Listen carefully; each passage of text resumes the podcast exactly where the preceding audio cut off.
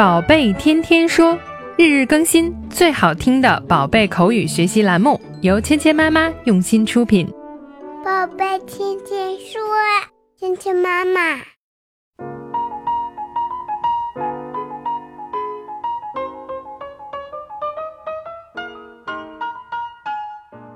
嗨，亲爱的小朋友们、爸爸妈妈们，欢迎回到芊芊妈妈和博宁哥哥带给你的宝贝天天说。今天呢，我们继续学习来自于《爱探险的朵拉》这部动画片里的有趣对话。今天呢是二零一八年的第一天，那么在新的一年里，芊芊妈妈和博宁哥哥还会继续陪更多的小宝贝和妈妈们一起学习。希望大家呢能够继续的坚持，在新的一年里每天听我们的节目。并且呢，关注芊芊妈妈儿童英语的微信公众号，加入我们的打卡学习。那么今天呢，我们学习的对话来自于 Doctor Dora 这一集。那么我们一起来听一下，我们要跟着 Dora 和 Boots 去哪里探险呢？To get to Benny's barn, first you have to go through the jungle. Then you go over the big hill, and that's how you get to Benny's barn.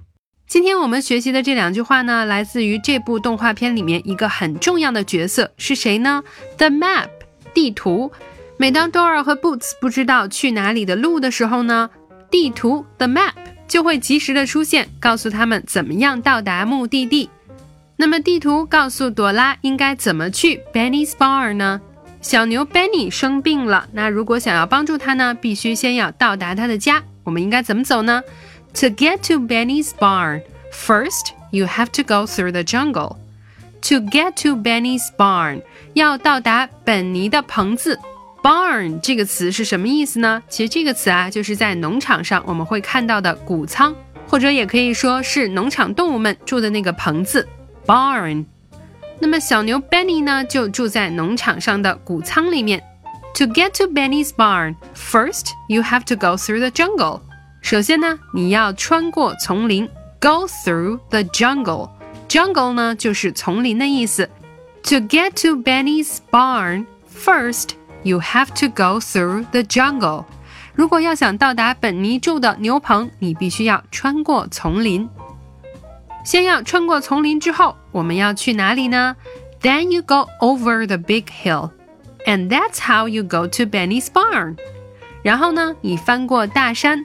Go over the big hill. Hill，我们之前学过这个词，就是山的意思。The big hill，一个很大的山。And that's how you go to Benny's barn。这样呢，你就可以到达本尼住的牛棚。今天我们学到的第一个单词是 barn，谷仓。barn，barn，barn。 barn barn 今天我们学的第二个单词是 jungle 丛林 jungle jungle jungle jungle jungle 好，接下来我们一起来练习今天的跟读作业。To get to Benny's barn, first you have to go through the jungle. To get to Benny's barn, first you have to go through the jungle. Then you go over the big hill, and that's how you go to Benny's barn. Then you go over the big hill, and that's how you go to Benny's barn. 好，接下来我们来玩你问我答的游戏。小朋友们听到“叮”的声音后，请说出你的那一句，跟我们来对话。To get to Benny's barn, first you have to go through the jungle.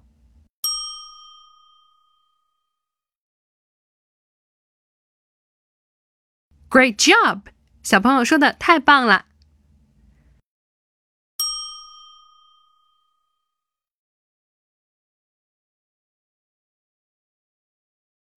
Then you go over the big hill, and that's how you go to Benny's barn. You're doing great. Keep it up. 好，今天的内容就到这里了，小朋友们学会了吗？更多精彩的内容，请关注“芊芊妈妈儿童英语”的微信公众号，还有喜马拉雅专辑。我们明天不见不散。